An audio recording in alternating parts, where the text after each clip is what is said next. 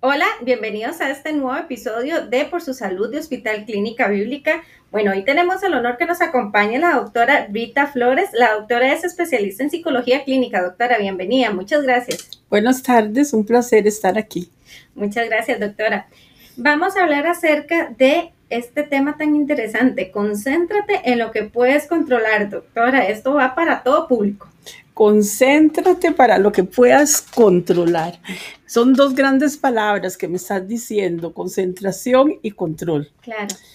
Este, vivimos en una sociedad y en un mundo que nos ha enseñado a vivir planificando todo, a controlarlo todo. De hecho, que nosotros vivimos a través de rituales el día es todo un ritual, sabemos, me levanto a tal hora, almuerzo a tal hora, eh, ceno, tomo un cafecito. Cuando una de esas actividades tan sencillas se nos interrumpe, por alguna razón, ya eso bastó para que el día se nos alterara. Claro. ¿Verdad? Ese es un ejemplo muy sencillo de cómo nosotros necesitamos tener actividades que nos garanticen que tenemos eh, control. Eh, sin embargo, yo te diría que realmente eh, tenemos poco control de todo, pero de eso no tenemos conciencia, porque pareciera que el ser humano necesita certezas, necesita eh, tener todo predecible. Y se nos olvida realmente que poco podemos predecir y poco podemos controlar hemos vivido un año muy atípico donde se nos tiró a la cara que eso era así. Sin embargo, antes de la pandemia vivíamos en la incertidumbre. Nada era seguro, pero no teníamos conciencia de eso porque echábamos mano de algunas muletillas, por así decirlo, para sentirnos seguros. doctora, y es que aunque como usted dice, necesitamos planificarlo todo, muchas cosas lo hacemos de manera automática. Bueno, mañana me levanto, me tengo que levantar a tal hora, necesito alistarme, me traslado hacia el trabajo, de manera automática muchas veces, ¿cierto? Claro, claro, vivimos precisamente sí en automático y eso no nos permite tener conciencia eh, de muchas cosas importantes. Por ejemplo, de nuestro cuerpo físico son pocas las cosas que tenemos control. Yo no puedo tener control de cuándo me va a dar hambre. Yo no puedo tener control de cuándo me dan ganas de ir al baño. ¿Verdad? Eso, mi cuerpo, todos mis, mis eh, eh, ¿qué te digo? Mis actividades fisiológicas las determina otra, cosa, ¿verdad? Yo tengo poco control, yo puedo tener control, como le enseñamos a los niños, de sus esfínteres, pero yo no puedo aguantar las ganas de orinar permanentemente. Llega un momento en que ya eso no lo puedo controlar, ¿verdad? Eh, pero el ser humano, como te digo, necesita esas inmediateces y necesita tener gratificación inmediata. Y en los últimos tiempos lo vemos todavía más con los niños tienen gratificación inmediata con solo un clic en el dedo, ya ellos tienen en la pantalla este, lo, que lo, que, quieren, ¿verdad?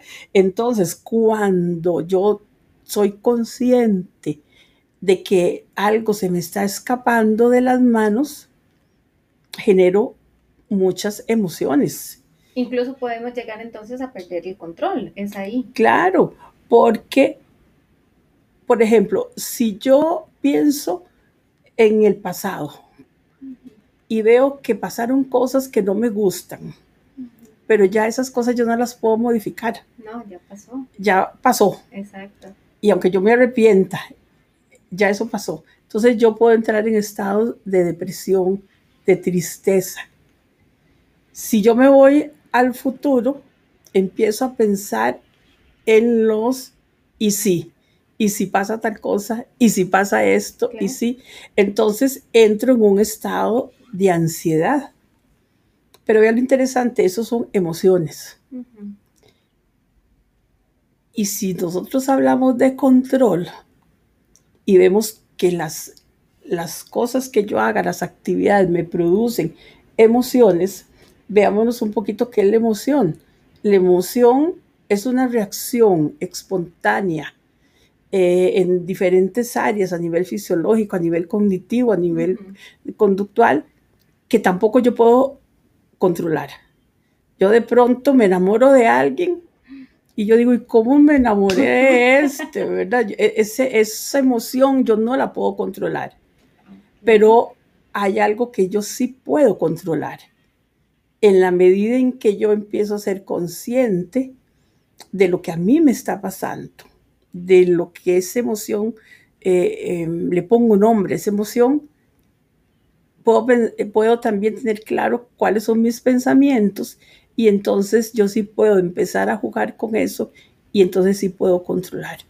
Yo no puedo controlar ese enamoramiento, pero sí puedo controlar qué hago con ese enamoramiento. Claro, doctora, ¿y cómo entonces podemos en este caso empezar a, crear conciencia o a despertar esa conciencia, ¿verdad? O hacer una conciencia nosotros mismos para poder modificar y poder controlar esto que nos está diciendo.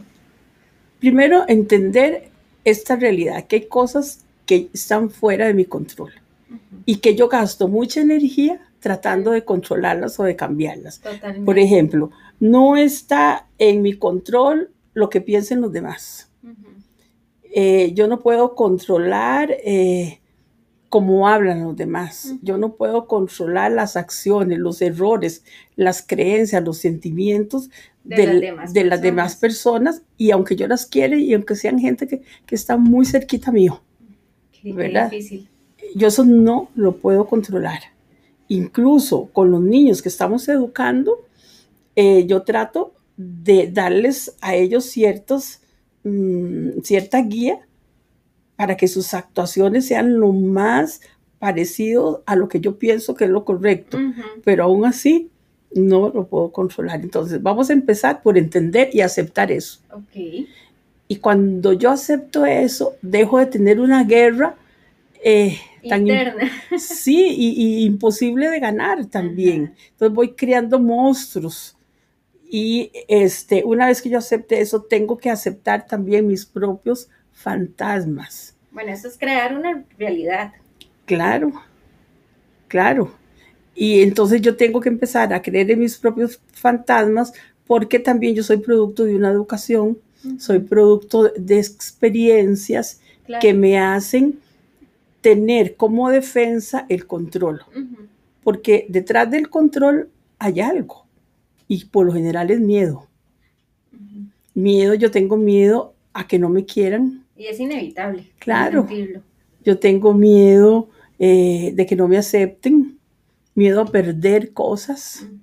Entonces yo necesito eso, tener esos controles. Yo necesito controlar eh, a mi pareja para garantizarme que me quiere. Claro. Cuando esto es una idea completamente errónea. Entonces yo tengo que aceptar que eso yo no lo puedo eh, manejar, pero sí mi mundo interno. Ahí es donde tenemos que hacer esa gran labor y pareciera que ahí tenemos un gran vacío, que este año se nos hizo muy patente. Cómo hablamos de emociones, hablamos de, angustia, de miedo, de depresión, pero no hemos dado educación emocional. Correcto. Eh, hasta ahora yo creo que hay un cambio de pensamiento y entonces a los niños ya les podemos decir qué sentís, qué te parece. Pero antes a un niño le decíamos no llore, sea valiente, no llore, aguante. Pero ahora ya sabemos que podemos decir tenés permiso de llorar porque te dolió. Por supuesto. Y eso es ir trabajando en nuestro mundo interno del que sí tengo yo control. Y conciencia. Esa palabra es maravillosa, conciencia, ¿verdad?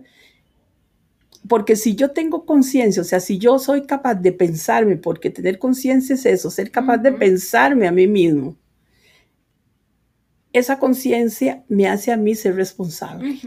Totalmente. Porque entonces yo ya quiero una responsabilidad y empiezo a tomar decisiones responsables, ya no en automático como veníamos hablando. Entonces yo tomo decisiones responsables y el tomar decisiones responsables me hacen también asumir consecuencias y estar presente en el hoy. Porque si yo no tengo esa conciencia, me muevo entre lo que ya pasó, ese pasado que a veces no lo deja uno avanzar. me estanca y me tiene ahí, o ese futuro que me aterra. Pero entonces si yo empiezo a tener conciencia, bueno, hoy, ¿qué me pasa hoy? ¿Qué quiero hoy? Incluso, ¿para qué quiero tener control? ¿Verdad? Porque eso... Doctora, entonces eso, perdón, es, es una pregunta que nos deberíamos de hacer todos los días, ¿o no? Claro. Sí. Claro. ¿Qué es lo que quiero hoy? Y vivir, eh, bueno, la famosa frase, ¿verdad? Un día a la vez y viva el momento. Entonces, sí es cierto que eso lo deberíamos de hacer. Claro, es entender, aceptar lo que está pasando. Bueno, hoy, ¿qué me pasa hoy? Esto pasó. Y yo soy más que las que mis emociones. Yo soy más que mi miedo, mi incertidumbre. Es, esto me está pasando, pero yo tengo emociones, tengo pensamientos y, puedo actuar sobre ellos. Soy la suma de todo eso. Y de lo único que yo tengo control es de mí misma. Para el bienestar propio. Claro, claro, porque estamos hablando aquí a última instancia de salud mental. Eh, si yo aprendo a concentrarme entonces en lo que sí puedo controlar, que es mi mundo interno, yo no pierdo energía en estar controlando aquello que no puedo controlar. Totalmente. ¿Verdad? Yo no puedo perder energía en hacer que los demás me acepten, en que las cosas, eh, los ríos se devuelvan, como decimos, ¿no? Imposible. Esa energía yo la puedo este, dedicar a que, ¿cómo ¿qué hago yo con esto? ¿Qué hago yo con esta persona que no me quiere? ¿Qué hago yo con esta situación que me está pasando? que tal vez no es la mejor, pero ahí está. Doctora, ¿y cómo podríamos entonces canalizar, verdad, eso, eso que no podemos manejar o cómo lo podríamos trabajar para que no nos llegue a afectar? Porque es cierto, ya estamos conscientes de que eso no, no tenemos control, sin embargo, me imagino que sigue afectando. Entonces, ¿cómo podemos canalizar eso? ¿Algunos ejemplos o algún tips que nos pueda dar para poder? Mira, algo tan sencillo como la respiración, que yo siempre insisto, ¿verdad? En la medida en que yo empiezo a sentir mi cuerpo y oigo las señales que me manda, como que el corazón ya me late más fuerte, eh, me duele la cabeza, mm, tengo sudoración en las manos, ya eso me alerta. Entonces yo, un tips es, sea amigo de su cuerpo, reconózcalo, sepa cuando le está hablando.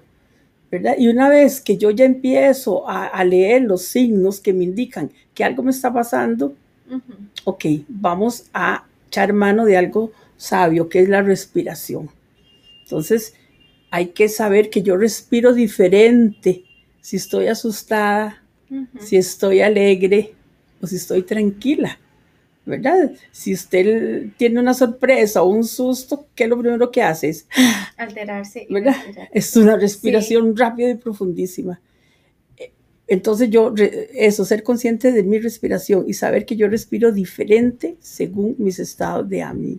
Entonces, esa respiración que yo llamo una respiración eh, profunda, es respirar contando tres, aspirar contando tres, sostener el aire en tres y botar en tres. Entonces, tres respiraciones de ese tipo ya como que me ayudan a, estar eh, eh, en, un centro, ¿verdad? Otra técnica sería este, música, una música que me relaje, cambiar de pensamiento, em, pintar, eh, poder saber que yo tengo control para parar mi pensamiento, ¿verdad? Porque también tengo que saber que mi pensamiento me produce a mí muchas cosas, ¿verdad? Pero yo soy más que eso. O sea, aprender a controlar entonces también la parte de la mente y los pensamientos. Claro, claro que sí. Saber que yo sí puedo jugar con esos pensamientos, porque lo que yo piense también va a producir un efecto en mi cuerpo. Por ejemplo, si yo pensara en este momento en el jugo ácido, ácido de un limón, que le puse salsita y me lo llevo a la boca, a ver qué te pasó. Sí, claro, nos imaginamos y sentimos la sensación. ese es un claro ejemplo de cómo un pensamiento te genera un cambio fisiológico. Ajá, totalmente. Porque el cuerpo se prepara para recibir el ácido. Entonces, imagínate cuando yo lo que le estoy mandando a mi cerebro es un pensamiento de peligro, peligro, esto se está descontrolando, usted no tiene control de nada, se le va a ir de las manos. Entonces el cuerpo se prepara para ese peligro y es cuando caemos en estados muy alterados a nivel emocional. Doctora, muy interesante el tema. No sé si quiere más bien para ir finalizando darnos algún otro tipo de consejo que porque aquí nos dan mucho tiempo para hablar porque el tema es bastante interesante. Mira, eh, más que consejo es eh, eh, darnos cuenta el poco tiempo que le dedicamos realmente a las cosas que puedo controlar. Como yo le dedico muy poco tiempo a mi estado interno, a qué siento, a qué quiero, eh, para dónde voy y a última instancia, cuál es el sentido de mi vida, cuál es el sentido que yo le estoy dando eh, a este día, a esta pandemia, a esta situación. Y esa energía en lugar de estarla eh, gastando en manejar mi ansiedad, eh, me puede estar sirviendo para crear nuevas oportunidades. Bueno, entonces aquí finalizamos con el tema, concéntrate en lo que puedes controlar definitivamente, doctora. Exactamente. Muchísimas gracias de verdad por la participación. Ha sido un placer. Bueno, les recordamos que ella es la doctora Rita Flores, especialista en psicología clínica. Si usted desea que la doctora nos hable sobre algún otro tema de su interés, nos pueden escribir al correo podcast arroba Muchas gracias, doctora, nuevamente. Gracias, gracias.